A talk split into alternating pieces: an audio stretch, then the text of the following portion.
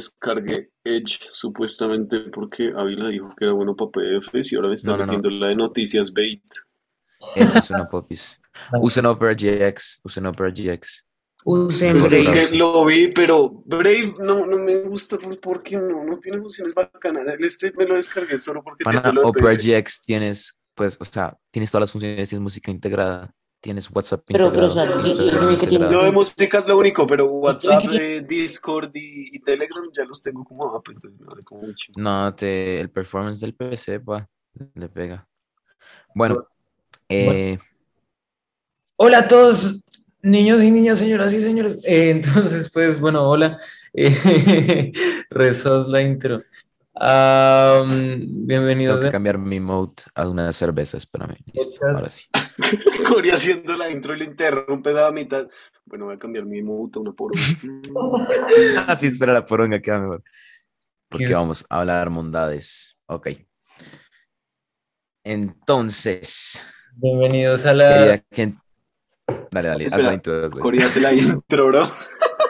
Aquí, o sea, si, si tú quieres hazla tú, Ospina, dale, dale, dale tú, Ospina. Eh, bueno, buenas noches, días, tardes a todos los que estén oyendo esto. Eh, este acá un nuevo capítulo de Talks from the Underground. Estoy acá con Juan David Cortés, Gabriel Cortés y nuestro invitado Daniel Gelo, el cual nos va a hablar sobre, no tengo ni idea porque dijo que quería improvisar y confío en sus capacidades de voleo. Gracias. Daniel. Querido tocayo. Sí, en efecto, les voy a hablar de un montón de temas muy raros, muy distintos, que van en la misma línea de la serie. No sé si la han visto, deberían verla. Eh, The Midnight Gospel en Netflix. Eh, es, es interesante, son ideas, digamos, no muy occidentales, no muy tradicionales, que les servirán, o sea, les sirve a mucha gente como para ayudarlas en su día a día. Entonces, sí, les tengo tres temas, gente. Me avisen cuál quieren primero. Primero es sueños lúcidos, sueños raros, sueños repetitivos, etcétera, y cómo El los sueños pueden afectar. ¿Perdón? What the fuck? Perdón, perdón, disculpen. Sí, sueños lúcidos, sueños raros, etcétera, y cómo afectan, cómo pueden afectar nuestro desarrollo pues del día a día, cómo los sueños afectan la conciencia normal, ¿sí? El segundo es la religión, Dios, y cómo se puede entender desde la metafísica y la filosofía de una manera que yo formulé hace un tiempo muy rara y teoría de cuerdas. Y tres, cualquier otra cosa que quieran hablar. Pero tres es sorpresa para el final, de hecho. Entonces, ¿cuál de las dos primero? XD, no Eh, sé. echemos la primera. No, no La me primera, no, fuck.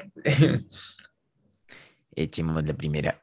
Entonces, bueno, chinos, ustedes, no sé, alguna vez en sus viajes a través de la muerte, es decir, el sueño, porque bueno, si lo piensan, dormir es morir, pero no va a explicar por qué, eh, se han topado con, o sea, imagino que sueñan, ¿no? Que tan frecuentemente se acuerdan de sus sueños y ese tipo de cosas. A ver, me acuerdo la mayoría de veces, pero tengo como un periodo de Alzheimer de 15 minutos, por lo tanto me Exacto. levanto, recuerdo mis sueños y se me olvidan Y después se 15 te olvida, minutos. ¿no? Sí, es normal. Sí, sí, factores. Es Aunque normal de que- hecho esta semana me acordé como de tres, porque, porque uno de ellos Fueron fue muy chimbas. y dos de ellos fueron muy raros. Oh. Mm, Eh, Gabo, eh, la pregunta, ¿el sueño no sería más un coma? Pues si tú crees en la vida después de la muerte, los sueños serían como la versión de la vida después de la muerte demo XD. O sea, cuando duermes es como si murieras y el sueño es la vida después de la muerte.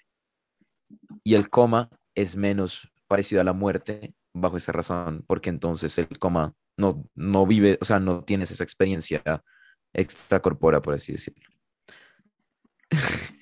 Ok.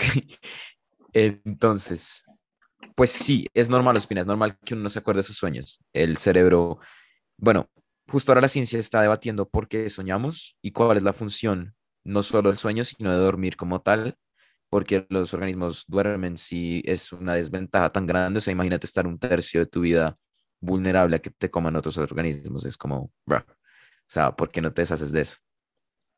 Pero por alguna extraña razón, dormir es 100% crucial, inevitable, y hasta en los humanos más, hasta en Aguilar, coño, también tiene que dormir. O sea, hasta la gente que no duerme nunca. Elon Musk, eh, toda esa gente que no duerme que nos han perdido, Albert Einstein, ellos también tenían que dormir porque eso es de absoluta importancia.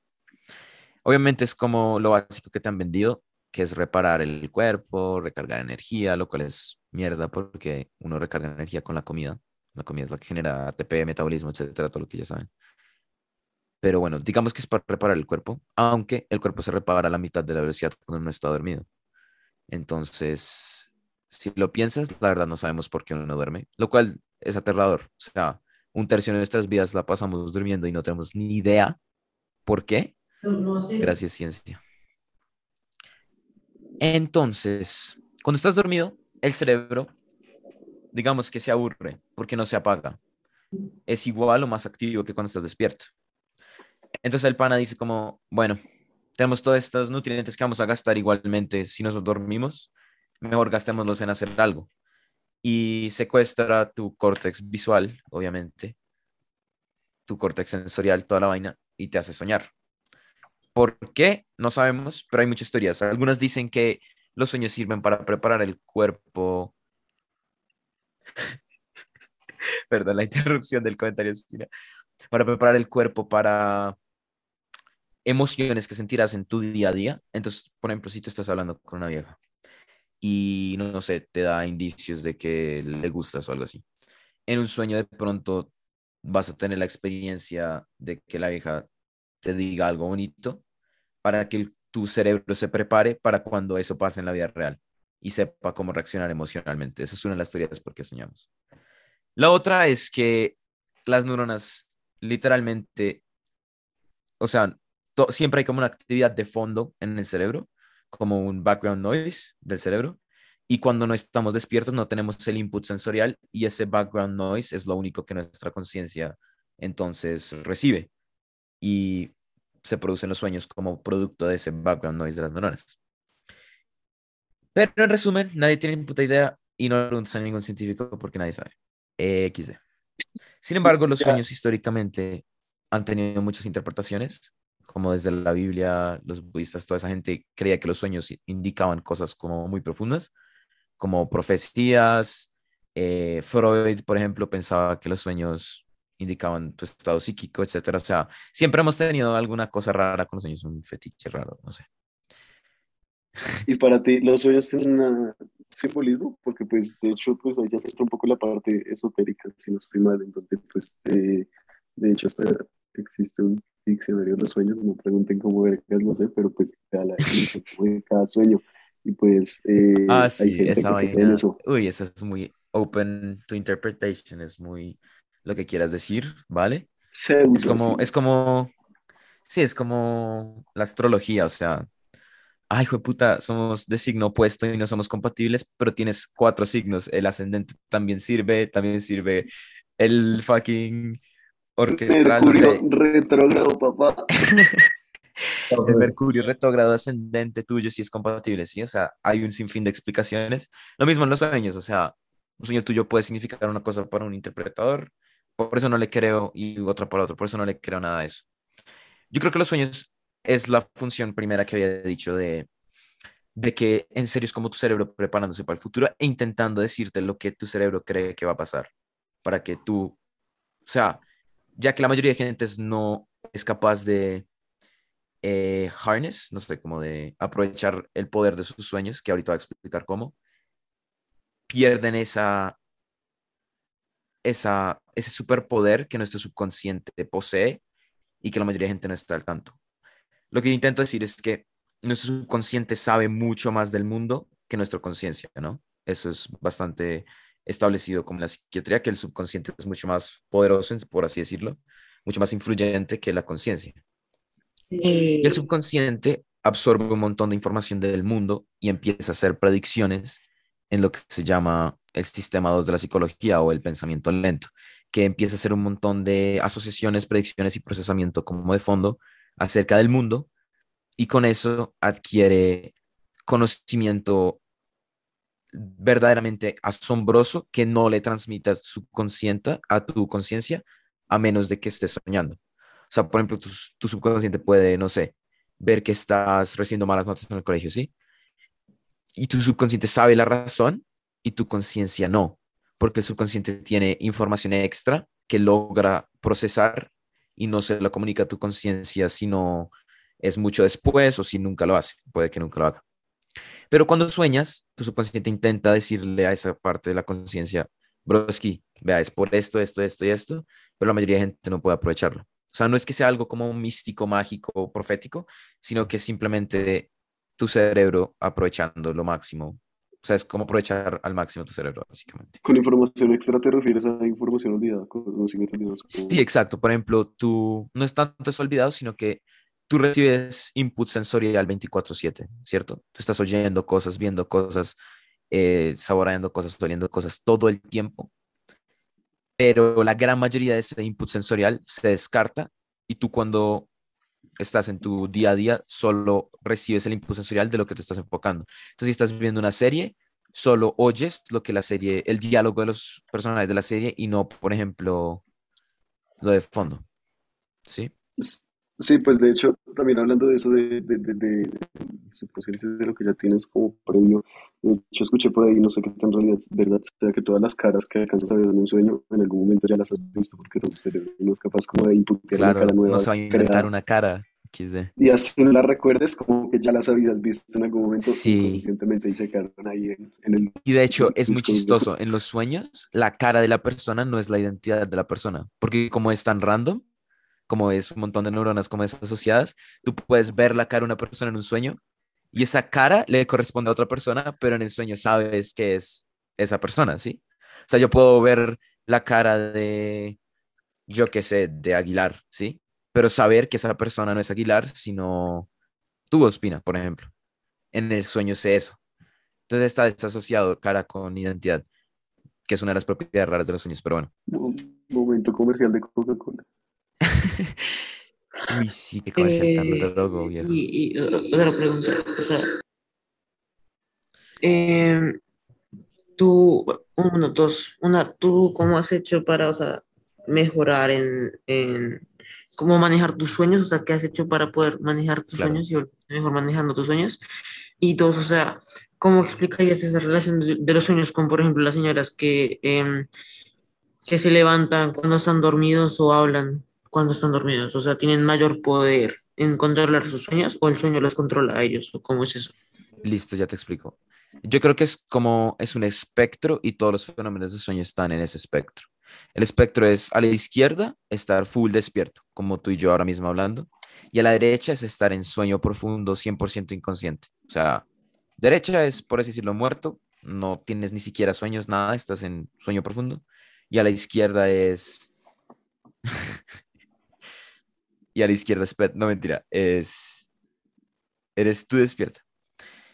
Cuidado, Eh, aquí- aquí- entonces, por ahí, tres cuartos, imagínenselo como una regla, ¿no? Derecha, izquierda. Tres cuartos de la regla, como hacia la derecha, de izquierda a derecha. Ahí están los sueños normales, ¿sí? Tus sueños que no te acuerdas cuando te levantas, etcétera. A la mitad están como los sueños lúcidos y el primer cuarto está como la parálisis de sueño, por ejemplo. Porque dependiendo de dónde estés en esa escala, tu cuerpo está más controlado por tu subconsciente o tu conciencia o en otros términos tu lóbulo prefrontal, que no es donde está la conciencia, pero es la que, el que rige el pensamiento racional comparado con el resto de las partes de tu cerebro. Entonces, por ejemplo, la gente que camina, los insómnicos, ¿no? Los insómnicos no, perdón, los sleepwalkers, no sé cómo se diga. Bueno, la gente que camina dormida está bien cerca a la parte de estar despierta, ¿sí? En, esa, en ese espectro. Los, la- ¿Volvimos? Aquí sí, sí. Ok, entonces sí, lo del espectro, ta, ta, ta, ta, ta, ta.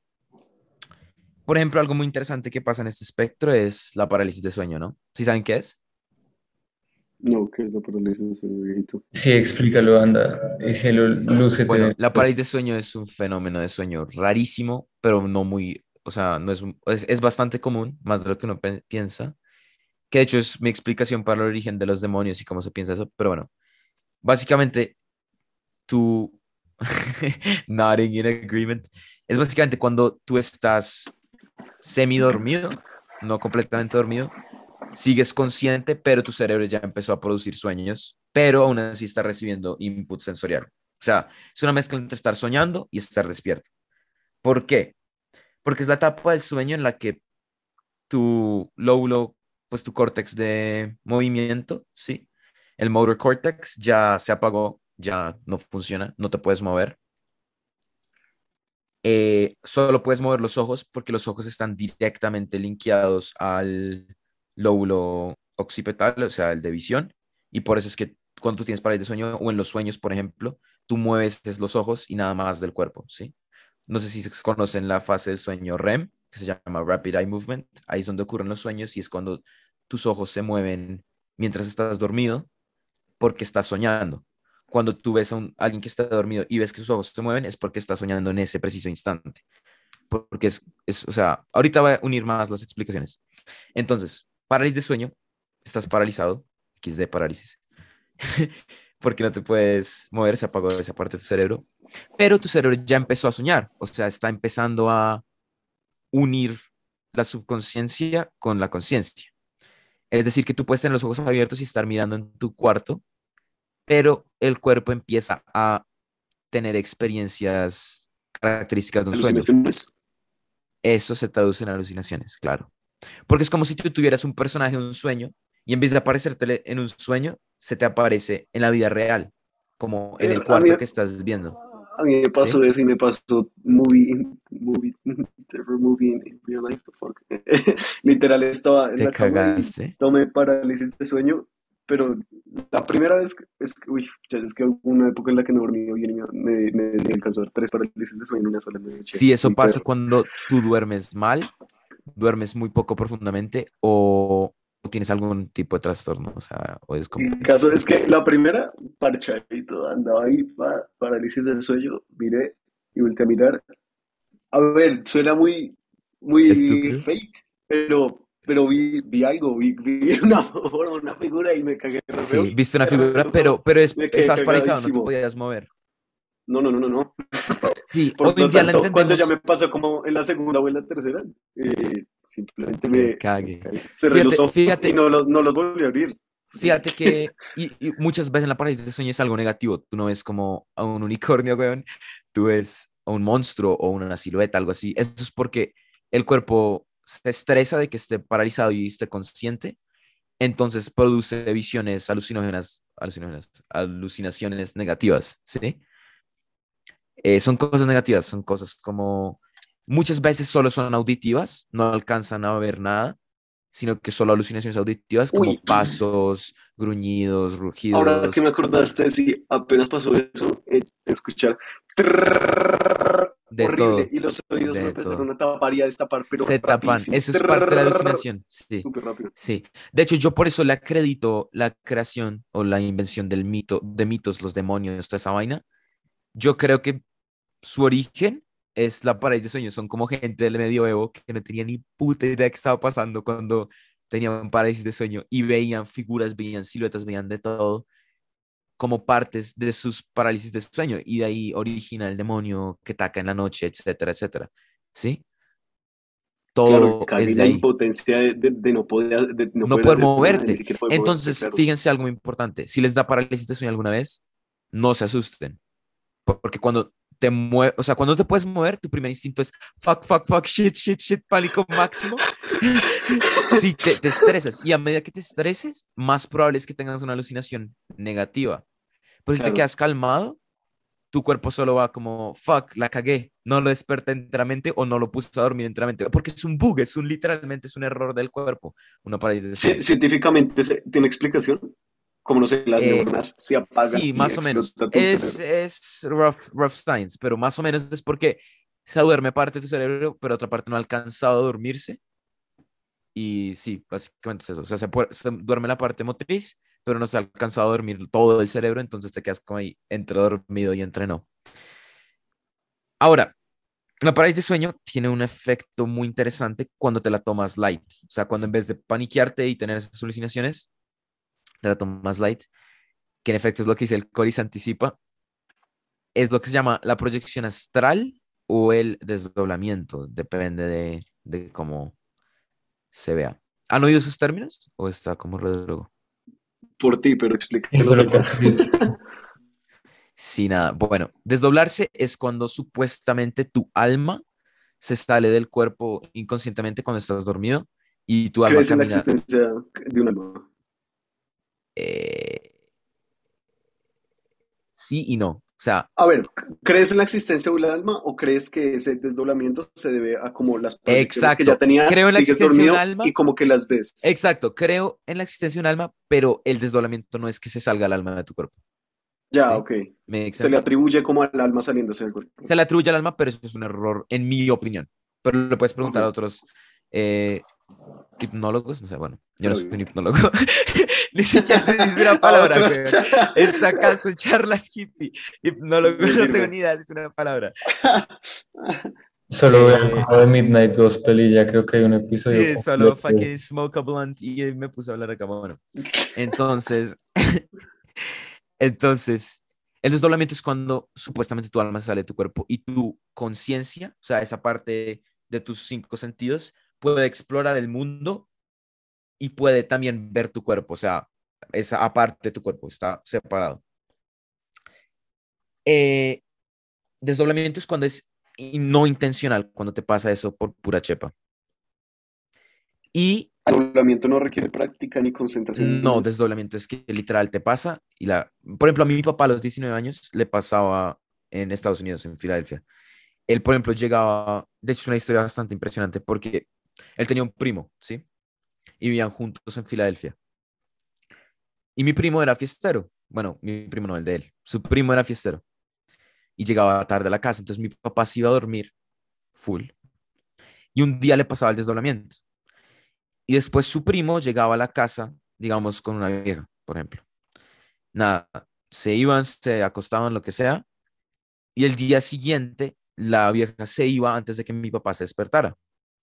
Pero debido a su versión astral, como, bueno, eso tiene muy infinitos términos, pero debido a la parte del que se desdobló y pudo ver eh, el ambiente mientras él estaba dormido, él le podía describir la vieja a su primo sin que la hubiera visto nunca en cuerpo, en presencia. Porque esa parte de él, como que literalmente no tenía que ver con su cuerpo. Entonces mi primo quedaba, su primo, perdón, quedaba astonished as fuck, Pero- guayando. Sí, una. Aparte de los, de los, de, de, de esto, de del desdoblamiento y también de lo que hablaste ahorita de la parálisis del sueño, ¿en algún punto llegas a atribuirse a algo paranormal o siempre le das a una explicación de pronto cien- Yo siempre- pseudocientífica, no sé? a mí me gusta creer en la ciencia, yo soy un hombre de ciencia, o sea, muy chimba y todo lo paranormal. Bueno, hay unas vainas muy raras, porque mi explicación Sí, para esto, hecho, mi explicación para esto es que el subconsciente tiene la información escondida y puede, por ejemplo, empatizarse o matar el ego, esos son términos budistas, el ego death, no sé si lo han oído antes, eh, que es básicamente romper el sentido de, de ti mismo, que normalmente está atribuido a tu cuerpo y a tu experiencia, tu subconsciente tiene la posibilidad de sacarte de ese sentido y ponerte en un espacio que no es tu cuerpo, ¿sí? Entonces yo lo veo más por ese lado científico, que es gracias al subconsciente. Pero si el subconsciente solo tiene la información que fue disponible a él mientras él estaba despierto, entonces, ¿cómo putas vio a la vieja de, su primo? Nunca la vio Sí, en sí, cuerpo. eso te iba a ¿sí? decir. eh. Lo que te estaba diciendo era que, listo, yo, yo logro desdoblarme, salgo de mi cuarto y veo mi casa, porque he visto mi casa miles de veces, tengo recordado Exacto. Entonces, claro, tienes un modelo 3D de tu Pero casa ¿cómo logro- puedes explorar, básicamente. pasar un cuarto que nunca he visto y ver a la prima sé, de, No sí, sé. a la, a la novia de tu prima. No tengo ni Esa idea. parte no bastante trippy. No tengo ni idea.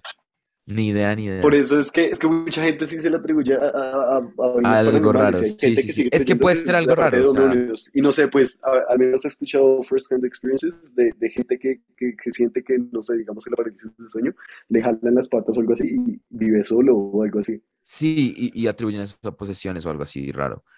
Yo también soy religioso, yo soy religioso, disclaimer, eh, por motivos no relacionados a este tema del sueño y eso, pero sí es raro, o sea, cuidado, cuidado. Por ejemplo, la, la que, la, la proyección astral tiene otro término, en algunos círculos se le llama meditación demónica. Entonces, no sé, weón, no sé, raro, no lo hagan, solo yo aquí. No, mentira. Eh, Entonces, ya, ya voy para eso. esa, esa es, astral. esa es en la que si tú como que te pierdes en tu mundo astral, como que mueres, ¿no? Algo así. Sí, sí, exacto. Proyección Si no astral logras es- volver, si no logras entrar. Exacto. Proyección astral es el desdoblamiento, pero intencional, que a través de prácticas, más que todo la parálisis de sueño, usualmente hay dos métodos. O que te dé parálisis de sueño inducida, que también tú te puedes inducir una parálisis de sueño a ¿Sabes través cómo? de...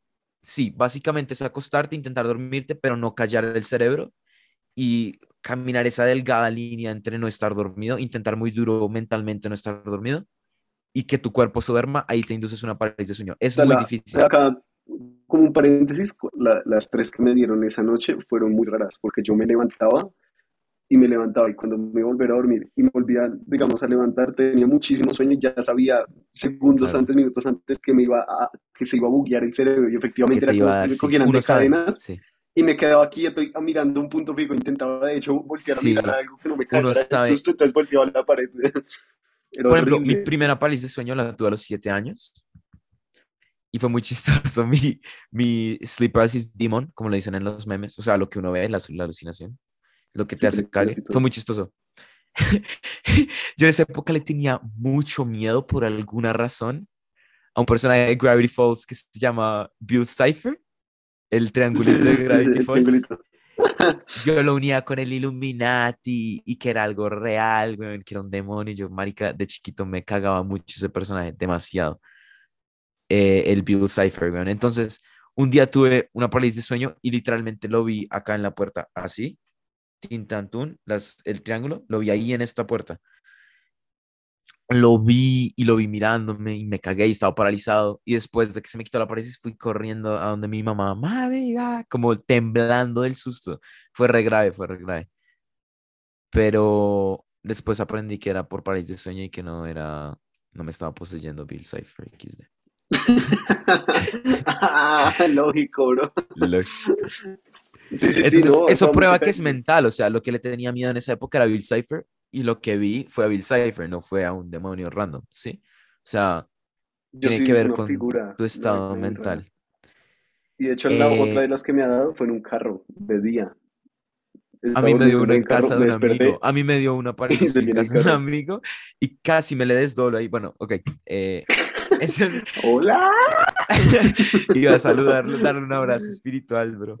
Bueno, volviendo a ese tema, sí.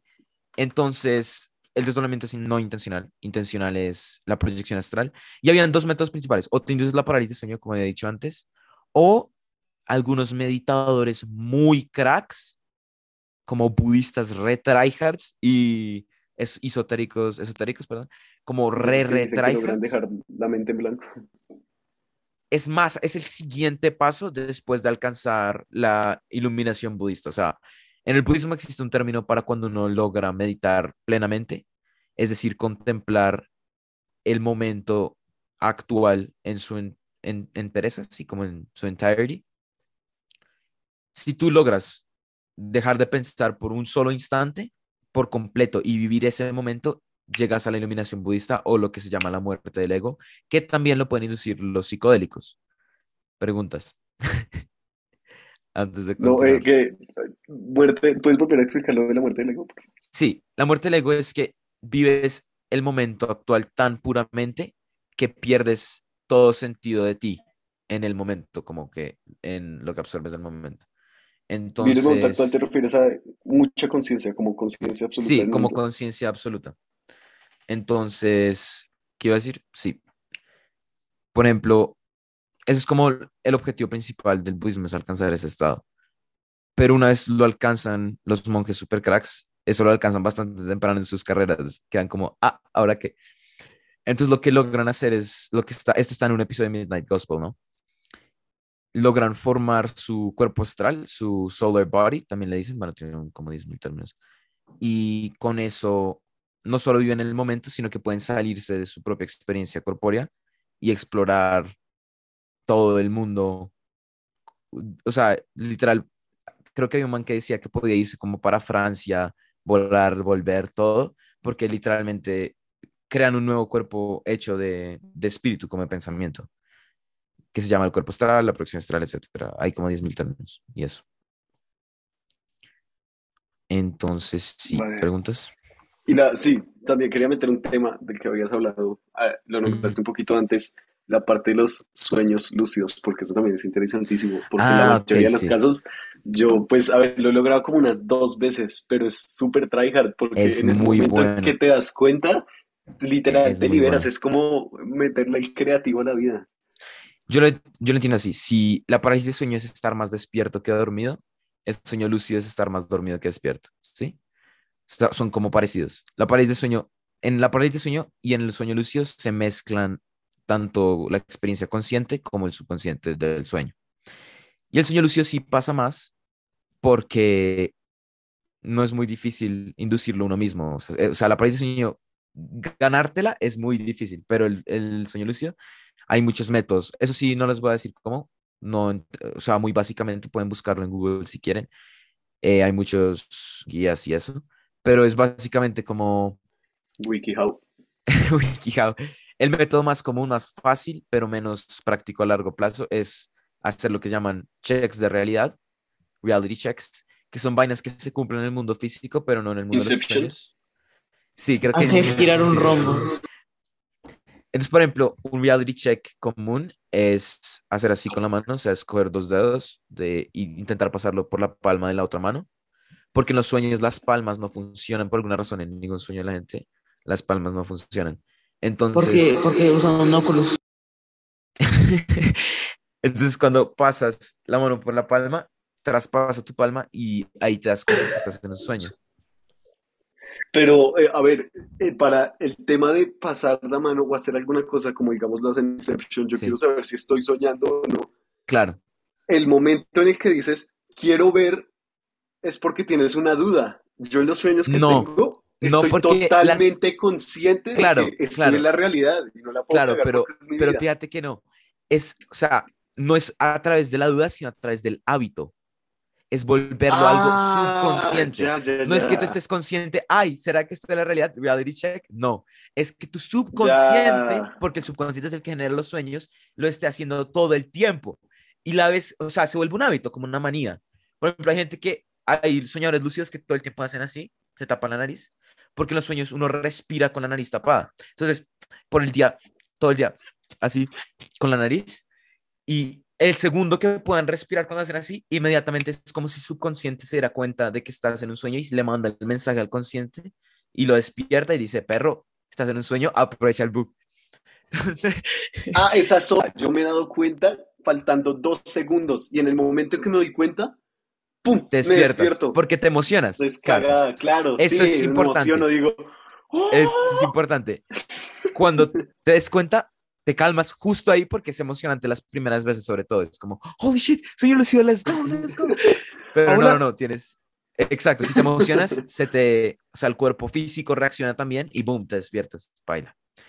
Te toca relajarte y tomarlo muy a conciencia. Entonces, Sí, ese es como ah, uno de los métodos, es con el hábito este del reality check. Hay muchísimos otros métodos. Hay uno que Aguilar hacía, creo, que el man se despertaba con una alarma a las 3 de la mañana y si tú te despiertas en pleno sueño profundo y te vuelves a dormir como después de 10 minutos, casi siempre tienes sueño lúcido porque jodiste el ciclo de sueño por completo. Entonces Uy, no lo esa la he intentado hacer tantas veces, sueños bonitos que salen. Sí, sí, sí. Quiero no, volver y no, no fuerzo, no, pero no, nunca pasó. No, no, no Pero una pregunta. Sí, sí, sí. Eh, o sea, por ejemplo, ¿cuál, ¿cuál es el riesgo de que, por ejemplo, personas como Aguilucho hagan esas técnicas de cómo dañar su ciclo circadiano para intentar tener un, un eh, sueño lúcido o cosas así? O sea, que Sí, es, es- pues primero que todo te jode el ciclo de sueño y tú tienes que dormir tus 8 horitas, 7 horitas, porque ciencia dice que hay que dormir bien y es cierto, o sea, Ya, ya creo que eso no se cumple mucho. Ah, gracias Corey San Carlos. Fuck. Eh, pero pero- segundo, le puede pasar una parálisis de sueño porque no hay mucha diferencia entre sueño lúcido y parálisis de sueño, ambos son estados disruptos del sueño. Entonces le puede pasar una, pas- pasar una parálisis y él no sabe de pronto que hay que estar calmado y alucina y se caga y se caga más y, y así, o sea, entonces, o incluso se puede desdoblar y entonces es- sí que es grave. Pues a ver, los sueños son también considerados como una forma de salirse de la realidad y creo que sería re bacano aprovecharlos como Hay tal. es gente- como un hay gente maldito que es literalmente- creativo de tu vida. Literal, ya, ya te explico los usos del sueño lúcido y por qué deberían todos intentarlo y hacerlo. Primero que todo, un tercio de tu vida la pasas dormido. World. I still see your shadows. in- Bueno, ya, no más, no es copyright plan. Eh, viejo, o sea, pasas un tercio de tu vida dormido, un tercio. ¿Por qué no aprovechar ese tercio de tiempo como si estuvieras vivo, igual de vivo que normal cuando estás vivo? Sí. Segundo, te da insights. Bueno, denme un segundito, ya les explico. Sí, eso, eso te iba a decir, que menos de un minuto para que pares y para que no se nos corte. Y Está que- bacano, está bacano. Normalmente así pasan todos los podcasts. Al comienzo se empiezan a forzar temas y después empiezan a fluir fuerte. Sí, de pronto cortan algunas partes del inicio, si quieren. O sea, Pues parte que no creo, pues no sé, como buena intro, tal vez hablando de descargar Edge. buena intro ¿De sketch. Sí, Ah. Pero tiene que ser hooker, la intro. Hooker, esa es una palabra Sí, pésima, ah, creo que eso fue re mal con lo de con lo de Ávila, porque el de Ávila, el beef está como desde la mitad hasta el final y es excelente. La intro hablamos de unas pendejadas ahí que no traen nada. Sí, sí, sí, recuerden eso. Esto es como straight up masterclass in dreaming. De locos. Eh, Para, en YouTube, literal, busqué para, por el meme, música por ese Lucid Dream. Pero a ver, cuando tú buscas canciones para bailar, no te aparece un anuncio de las mejores canciones para bailar. Literal, el primer anuncio que me apareció fue If you want to If lucid dream, this is what you dream. have to do. Yo he visto ese anuncio. Ese man no sabe de lo... Bueno, mentira. Está bien. Aguanta. Bueno, entonces, íbamos en los beneficios del sueño lúcido. De hecho, son tantos, pueden buscarlos, que hay gente que se adicta al lucid dreaming. ¿Sí? Literal adicta. Por ejemplo, hay un youtuber buenísimo, busquen lo que se llama I Am Lucid, que ya no hace videos de lucid dreaming al inicio, sí, como apenas empezó. Hoy en día son videos como en la Deep Web, son, hace todo, el man es muy chistoso. I Am Lucid. Eh, y él, por ejemplo, decía que en el colegio se quedaba dormido en las clases a propósito para soñar lúcido en el colegio plena clase.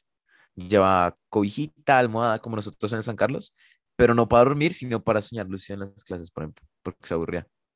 Entonces, sí, eh, es muy útil, tiene beneficios, pero también, pues, cuidado con eso. Cualquier cosa chévere es adictiva. O sea, literal. Entonces, eh, otros beneficios es que, por ejemplo, permite, la, co- como les estaba medio al inicio del podcast, es la comunicación entre tu subconsciente y tu consciente. Entonces, te puedes encontrar cosas de ti, de tu estado emocional y de lo que Freud. Sí, exacto. O sea, lo que tu cuerpo quiere de ti, básicamente lo que tu mente quiere que tú hagas, que te ayudan a orientar tus metas o tus cosas. Por ejemplo, había una Espera, anécdota pues, que había visto.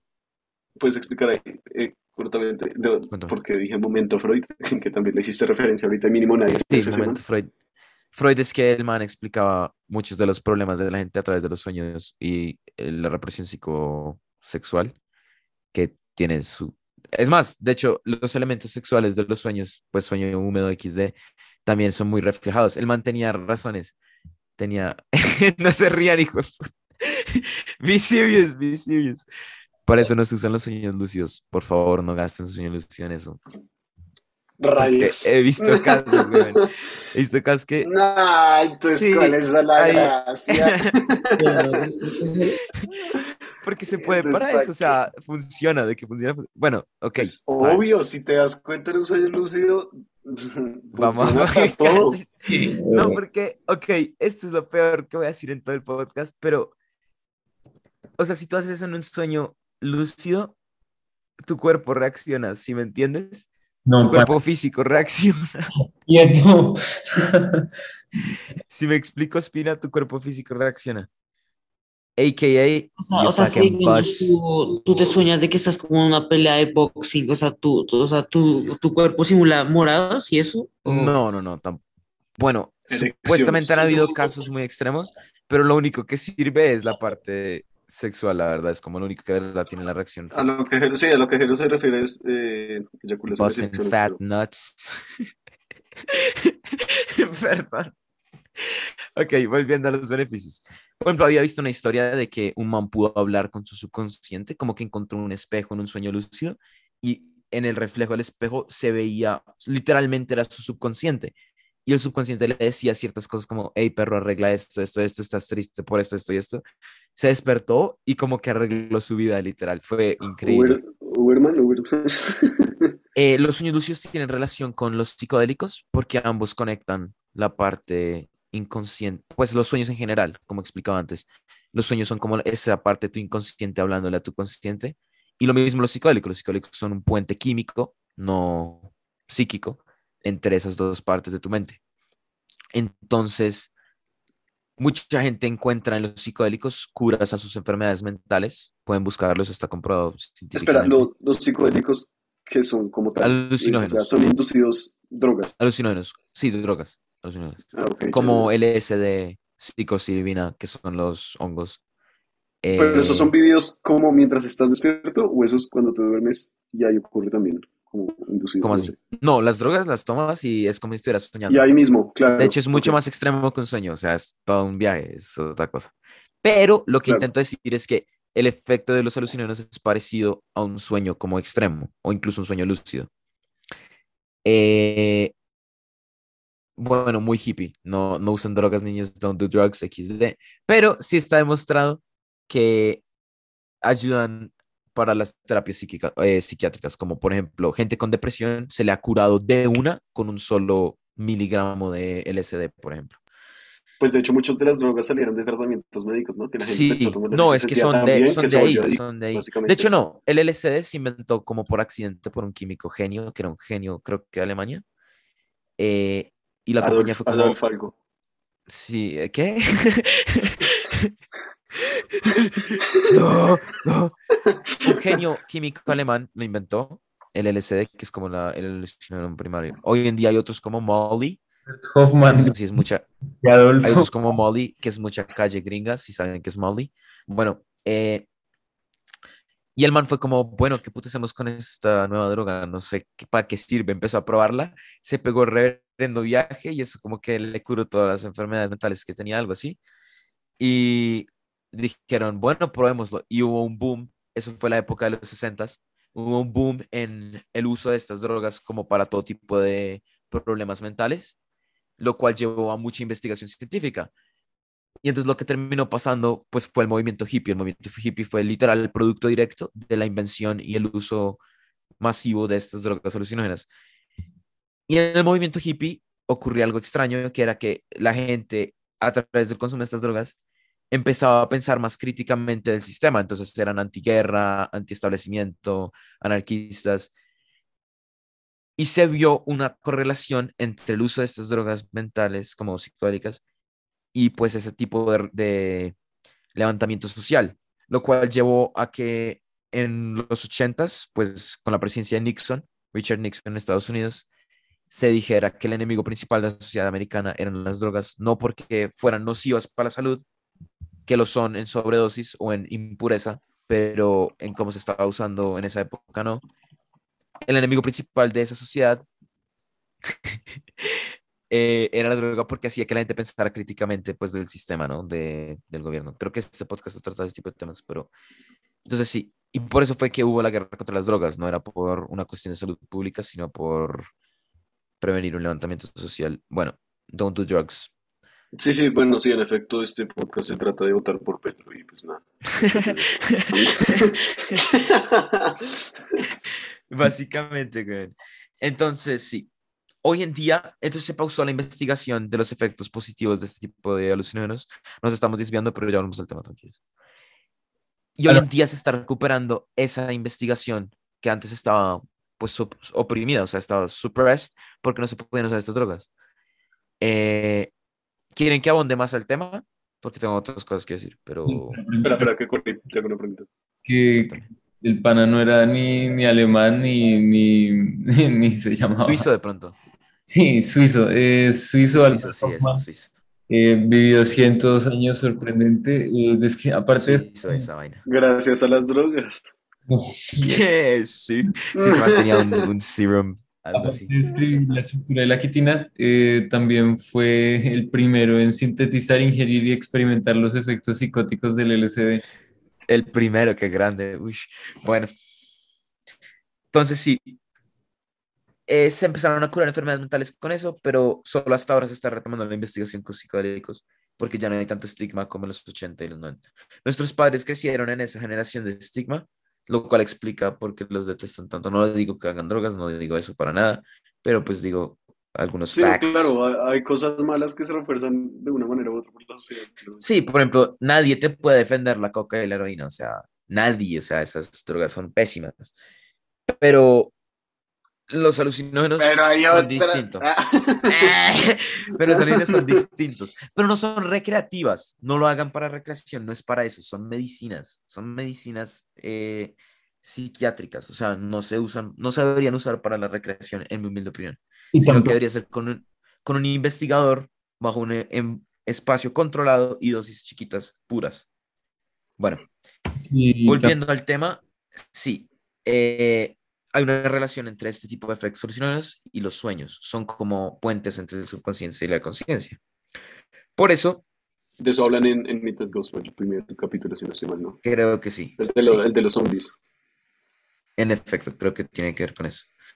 el de los zombies, Eh, la parte de meditación que hablaba Gelo antes, como el budismo y como un zombie, pues digamos, dentro de su estado de meditación, o sea, dentro del estado de meditación de un monje, el monje se parece a un zombie porque está, digamos, o sea, su mundo interior, digamos, dentro de la mente está súper activo, pero el exterior, pues parece que simplemente no está vivo. Y es como e- esa, esa separación. Aunque sí creo que hay uno de, de, de psicodélicos, pero no creo que sea eso. de psicodélicos, sí. Eh, Sí. Cory, eh, pues no sé si te habían dicho, pero los zombies no existen, pues son de películas. Ah. Qué pesado, Diego. Ah, todos somos zombies igual. XD. Entonces, sí. ¿Dónde iba? ¿Alguien me puede poner back on track? Eh, no hablan refumados. Ah. Efectos, efectos de las charlas. Back, dude. Em. No, metamos ya, ya el tema, el otro tema, el de la religión. no, espérame, quiero, quiero cerrar esto, quiero cerrar esto. Bueno, bueno, sí. Entonces, sí, relación drogas. cuatro horas. Entonces, de- yo creo que hay- habrá más preguntas de, de lucid dreaming. Cuando uno induce el lucid dreaming, es debido a esa, ese puente entre subcon- tu conscien- subconsciente y tu conciencia que te deja ver esos beneficios. Y es necesario, pues, yo creo que estudiar eso más a nivel científico, porque la ciencia no tiene, creo que ni siquiera acknowledge como ni siquiera reconoce la, ex- la existencia de los sueños lúcidos, sino que solo pues reconoce lo que hablamos antes de la etapa REM, que es el sueño pasa en el REM y el sueño de humanidad que es, deje así. Pero por suerte la ciencia de los sueños está avanzando a pasos agigantados y yo creo que va a ser una parte muy clave de, de este siglo, porque este siglo vamos a investigar mucho las enfermedades mentales. Ustedes saben que es de la epidemia de nuestro siglo, ¿no? El problema Perfecto. nuestro es las enfermedades aparte de los Depresión, ansiedad. Ajá. Mm. Y creo que de la mano con pues estas medicinas mentales, como le había dicho antes, y el estudio de los sueños, podremos encontrar a nivel científico pues soluciones, medicamentos. Y a nivel personal, los oyentes los recomiendo, les recomiendo investigar un poco más a fondo los sueños. Pues puta, me acuerdo de un tema muy importante. Bueno, no es muy importante, muy tangencial. Mándalo, mándalo, mándalo. Hay un tipo de sueño que no pasa casi nunca. A mí solo me ha pasado una vez en mi vida, que no tengo ni idea. O sea, lo he intentado investigar, nadie tiene ni idea. Marica, todos estamos re perdidos. Es una vaina que se llama False Awakening.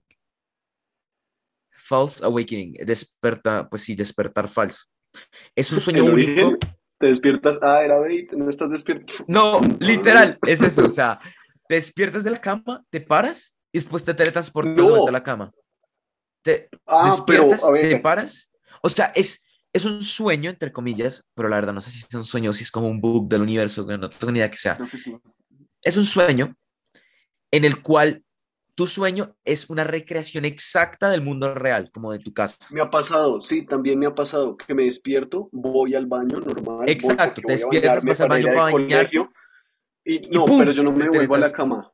No me devuelvo a la cama. Me despierto, recreación normal de la realidad, y después pasa como algo y me vuelvo a despertar de otra cama, pero esta vez es la realidad y he llegado a dudar si estoy en la realidad. Pero No, se exacto, nota, se nota mucho, se nota Es, es mucho. exactamente eso, el falso awakening es eso. Despiertas otra vez de tu cama de nuevo, como si fuera un, un Groundhog Day. Sí. Sí, No, es algo uy, es excelente. No, hay gente que llega hasta el colegio, o sea, hay gente que pasa un día entero y después No les me pasa. la. Sí, es No, a mí me ha llegado hasta despertarme como dar tres pasos, hablar Sí, con mi exacto. A mí también. y- A mí me pasó en un hotel. Quieto, me pasó en perro. un hotel. No me pasó en mi cuarto, me pasó en un hotel. Me despierto en la cama del hotel, camino me va hablando, ¡pum! Otra vez. Y me pasó tantas veces que me empecé a pegar cachetadas en el sueño. Y seguía, era volviendo a la cama, volviendo a la cama, volviendo a la cama. No sé, es un Yo creo que cuando ya volviste a la realidad ya decía, esto sí es. Sí, yo como estaba dudando el resto. Re- marica, tuve una, un mes de crisis existencial por esto, porque, what the fuck, es, o sea, si el cerebro puede recrear tan bien la realidad, porque era indistinguible, o sea, era de pronto, o de pronto te pasó en un hotel, porque si te hubiera pasado en tu cuarto, tú conoces re bien tu cuarto. Bueno, que tu subconsciente también. Y el más mínimo error te hubiera hecho decir, Ah, sí, sí, puede ser, puede ser. Bait, bait. Es verdad, es Sí. verdad. Pero ese tipo de sueños, rarísimo. Eh, false awakenings. Hay otros fenómenos de sueño que para otro podcast me dejan las preguntas en los comentarios o algo. Si X. les faltó saber algo del tema. Pero entonces, por favor. ah, más para opinar, o sea, y- y te- teniendo en cuenta tu deducción acerca de, pues, Gelo no conocía tanto el cuarto hotel y por eso le pasó, tú no conoces tanto tu casa y por eso te pasó. Eh, no sé, ¿No ver, mi casa? no, es es una teoría, no sé, de pronto me levanté y estaba oscuro. No sé, pues la verdad, simplemente fue algo por decir, Pero, pero pues ah, el caso perdón, es que esos sueños el tema, son muy locos. O sea, es, son sueños- es ese, la re- sueños son muy locos. O de No, pronto no también sé. es por la cotidianidad, por la maldita cotidianidad. Es como que el Hasta cerebro mi se sueño es No, por ejemplo, no sé si les ha pasado, en vacaciones sueñan con una rutina de colegio normal, perfectamente rutinaria. Ya. ¿Les ha pasado que en un sueño de vacaciones sueñan con un día de colegio normal? No, yo No, solo... no, creo que no, no sé, no estoy seguro. Eh, a mí me ha pasado y uno, de, de hecho me pasó tantas veces seguidas que logré identificarlo como, bueno, sueño, hoy hay colegio, no, hoy es domingo. Fue puta, sueño lúcido. Y entonces se volvía lúcido y he explotado el colegio. Eso era lo que hacía en ese sueño lúcido. Me mandaba una bomba nuclear. Ah. No lo usen para coger, úsenlo para cosas buenas. Terrorismo. Ok, no, hay veces que uno se puede divertir y ya. Ah, a propósito del sueño lúcido, último pro tip, cuando tienen un sueño lúcido, bueno, primero no se asusten porque si no se despiertan, no se emocionen. Y segundo, manténganlo lúcido, toca mantenerlo porque, o si no pasa algo raro, que el hecho de ser lúcido se vuelve parte del sueño y se va a la lucidez. ¿Sí entienden eso? Como que se vuelve un sueño lúcido y después el hecho de que sea un sueño lúcido se vuelve parte del sueño y pierdes tus superpoderes, o sea, como tu control sobre el sueño. Creo que nos falta una definición rigurosa de un sueño lúcido, pero es básicamente un sueño en el que tú estás consciente de que estás soñando y lo puedes controlar porque el cerebro consciente domina al subconsciente. Pero No sé si controlar tanto, sino simplemente actuar libremente, porque actuar libremente, pero si piensas que es realidad, sí, digamos.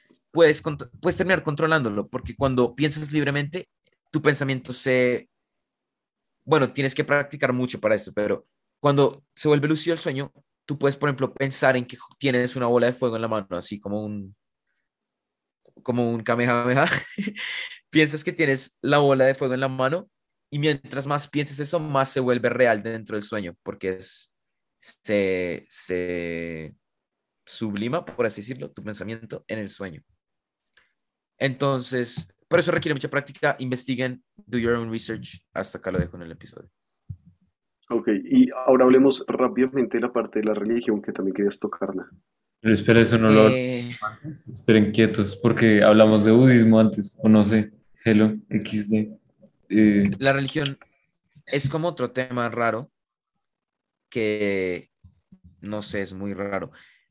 Es que mucha gente me dice, Hello, tú eres incongruente, tú cómo puedes ser científico y muy científico, muy creyente en la ciencia y creer en todas estas mierdas del esoter- esotericismo. Pues no creer, pero estudiar todas estas vainas del esotericismo, creer en Dios, cómo puedes creer en Dios si crees tanto en la ciencia, etcétera, etcétera. Bueno, obviamente lo de creer en Dios y creer en la ciencia es un argumento re estúpido porque pues nadie sabe, no sabe Einstein, no sabe nadie. Pero para eso tengo dos explicaciones. Uno es que todo el conocimiento merece ser ahondado, incluso si parece pseudociencia, porque al menos en el caso de los sueños, en mi caso personal, como yo he podido vivir sueños lúcidos y estudiar eso y experimentarlo yo mismo, yo he tenido mis propias proyecciones astrales, ese tipo de vainas, no creo que sea pura mierda, o sea, no es, lo he vivido, y sí tiene beneficios para tu vida, o sea, sí de verdad te aporta vainas. Entonces, cuando una disciplina tiene esas características, merece la pena eh, pues estudiarla más a fondo y, e investigarla uno mismo. Véanse The Midnight Gospel, empiecen ahí y después investiguen por su cuenta eso. No se metan en las trampas como Mind Valley, que son para sacarte plata. Todo lo que sea gratis. Eh, eh, y en, la- en el tema de Dios,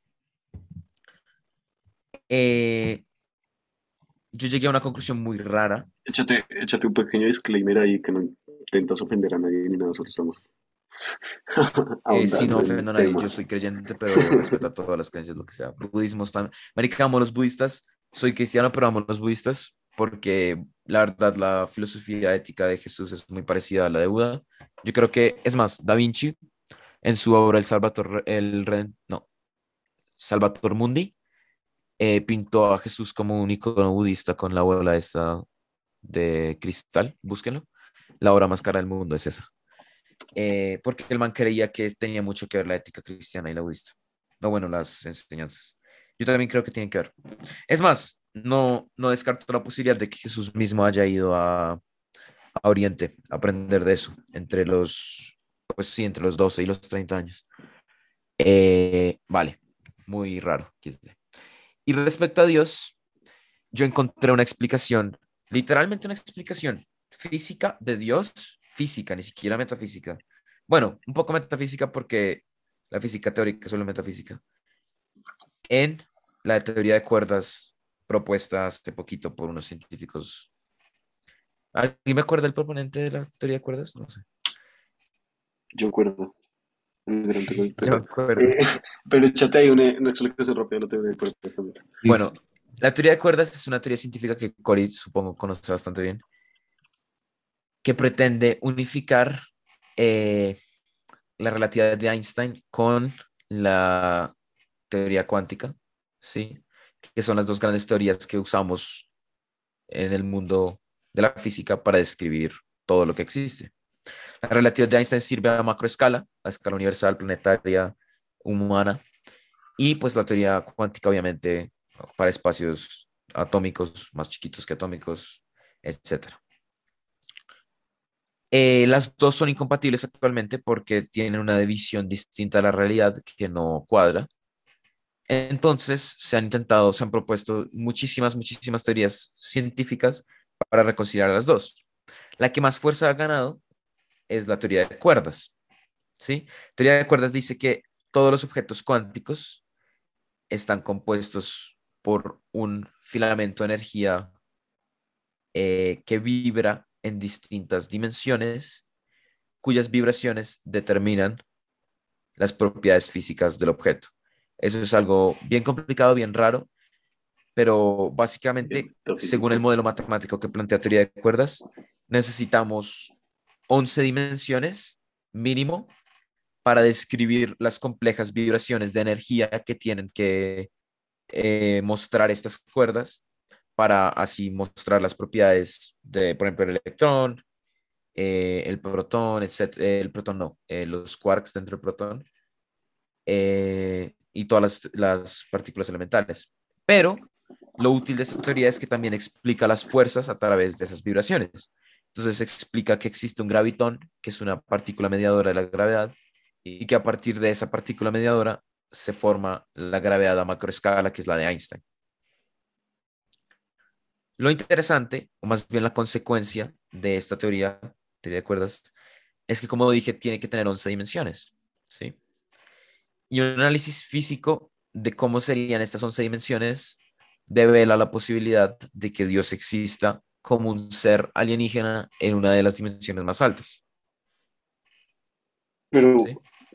para, al ser, al ser considerado como un ser alienígena en una dimensión más alta, tendría concepción de Dios solo para nosotros, ¿no? Porque, a ver, la definición de Dios, según yo, es atemporal. Entonces sería Dios solo para nosotros porque lo creemos superior. Pero, no pero fíjate que, como voy a explicar ahorita, las propiedades de cada dimensión harían que Dios fuera atemporal, fuera omnisciente, omnipresente y omnipotente. ¿Y físico a lo vez? Y físico a la vez. Exactamente. Bars, dude. Uy, ¿en Bars. Ya les Físico y qué. atemporal, bastante, bastante. Ya les explico Pero por qué. Pero relativo a, digamos, la posibilidad de que existan otros seres como él en esas dimensiones, sería otro ser más, otro homie más. Pero relativo a nosotros, poseería todas las cualidades filosóficas necesarias de el ser. Oh. de la filosofía, ¿sí? Ok, Eh. ¿Por qué? Bueno, toca hacer un análisis dimensional. Para eso, un análisis dimensional, bueno, que término tan errado, no, o sea, un análisis de las dimensiones. Para eso, bueno, primero hay que reconocer que nuestro cerebro tiene tres dimensiones y solo puede pensar en tres, máximo cuatro, si lo abstraes mucho, y el resto es como se buguea re duro, pero sí podemos analizar qué es lo que pasa cuando uno sube de dimensión en las nuestras, en la 1, 2 y 3, y así extrapolar las propiedades de lo que pasaría en las dimensiones más altas, ¿sí? No podemos entenderlas, lo cual, primera cualidad de Dios, no es cognoscible. Si es un Dios en una dimensión más alta, no es enteramente cognoscible. Ahí ya check primero. Entonces, para esto toca analizar dos dimensiones. Analicemos desde nuestra perspectiva privilegiada en tres dimensiones un teórico mundo bidimensional, ¿sí? Pensemos, eh, la, la, el nombre típico que le dan es, los físicos es flatland, tierra plana, ¿sí? No es flat earth, no es tierra plana, es lugar la plano, Tierra es espacio plana, confirmado, la Tierra, La tierra es plana, no. Eh, flat, en Entonces, piensen en una hoja de papel, ¿sí? Cambiando de sitio. Piensen en una hoja de papel. Papel higiénico. Bueno, sirve, sirve. Tú me acabas de traerte como Pásatelo por el Q. No, mentira, no, mentira. Cuatro hojas en una, eh, súper hidratante, absorbente, no sé, puedes meterte una botella de agua en ese papel. En efecto, bueno, estamos haciendo el experimento IRL. Ok, ahora imagínate. Son, un son esos papeles que, que ponen como en Rexona. Uy, Imagínate un esos círculo. papeles que ponen como en Rexona. Que ponen como el desodorante y no se cae el agua. En efecto, Gabo. Explicando Dios con, explicando Dios Sí, con pues, mierda y un papel. Dios, me lo paso por el. No mentira. No, Dios, papel mierda, nosotros. Ah, Ok, ya, ya Dale, os pues. explico. Entonces, mira, imagínate, pinta un círculo y píntale un ojo al círculo. No, no lo pintes, imagínatelo. Imagínatelo porque me aparece esperar a que lo hagas. Ese círculo con el ojo va a ser un ser orgánico. O sea, digamos que es también inteligente. Es un ser sentiente como los humanos. ¿Sí? Y él se llama Pepe el círculo Pepe, el círculo. el ojo no puede mirar hacia nosotros porque para Pepe el círculo no existe la tercera dimensión. El ojo solo puede mirar hacia el frente. O sea, círculo y el ojo mira hacia allá, ¿cierto? Te lo pinto en Paint. Sí, man, mándate un peintazo. A aunque ver. los viewers van a quedar guayando, pero Van a solo activar sirve. participant figura sharing. como de regla de la mano derecha, hay un eje perpendicular al papel pasando por el. Sí, o sea, o sea, no puede el ojo mirar hacia un espacio que no existe para Pepe. Pepe sí, no- es para, va a mirar técnicamente para Ajá, para, para el propio papel, porque el papel es el espacio del Pepe. En efecto, sí. O sea, sí. este es triple hoja, entonces va a mirar para la hoja de la mitad. Mm, no. Técnicamente es el papel hacia donde puede. Ahora imagínate que tú eres Pepe, ¿sí? Pepe, ¿cómo ve el mundo? ¿Cuál es su cono de visión? ¿Cuántas dimensiones tiene? el cono de visión de Pepe. Espera, definamos defin- las dimensiones primero. Cero dimensiones es un punto en el espacio. Una dimensión es una raya. Dos dimensiones es, pues, Plano. papel, plano. Tres dimensiones es volumen. ahorita, ahorita miramos las que, las que le siguen a la tercera. PPB Pero entonces, ¿en cuántas dimensiones mira Pepe? Puede ver Pepe. dos, ¿no? Dos. No, porque su ojo mira una raya. Fíjate. Pero tú eres no, Pepe y, y tú eres un ser bidimensional. Tu cono de visión es así. Pero nosotros, No puedes ver a izquierda a derecha porque ese espacio no existe para ti. pero nosotros como seres tridimensionales no podemos ver en tres dimensiones, o sea, estás diciendo que lo que Exactamente. Cori, tú no eres Cori, eres Pepe, cállate. No, pero es exactamente lo que a eso iba, Cory, muy inteligente. Nosotros en tres dimensiones nos pasa como el Pepe. El Pepe ve una dimensión menos que de lo que es. Él es un ser bidimensional y ve en una dimensión. Nosotros somos un ser tridimensional y vemos en dos dimensiones. Tus ojos ven plano. La profundidad que ves es una mezcla entre la visión bidimensional de tus dos ojos que tu cerebro interpreta para generar profundidad. Pero si tú cierras un ojo, no puedes distinguir profundidad. Por ejemplo, no sé qué tan lejos estoy de la cámara justo ahora. ¿Sí? Porque la profundidad se origina de tu cerebro. Ya. Es decir, vemos en dos dimensiones, una menos de lo que somos. Ahora, imagínate que el Pepe, Melo, está en su plano bidimensional, ¿sí? Y tú coges un objeto tridimensional y lo pasas por el plano de visión del Pepe, por el cono de visión del man. ¿Sí? Tienes una esfera y acá está el plano, ¿cierto? Y la esfera traspasa el plano.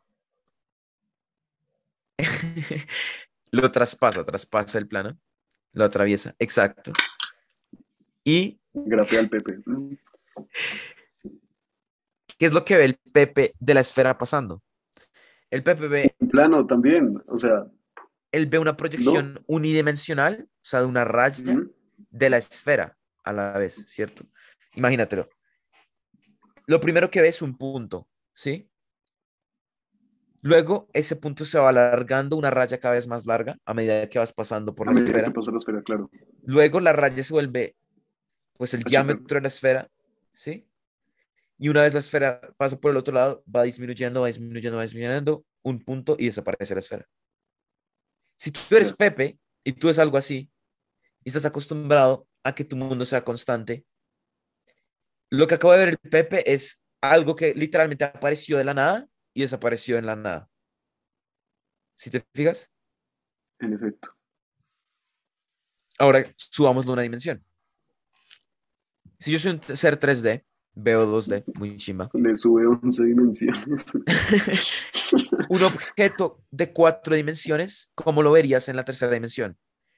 Pues no lo verías al inicio. Después, a medida que, su, que se traslada a través de la tercera dimensión, ves una proyección tridimensional del, ser, del objeto de cuatro dimensiones. Entonces, lo que tú ves es nada, un punto. Después, el punto va creciendo, va creciendo, se va volviendo una esfera.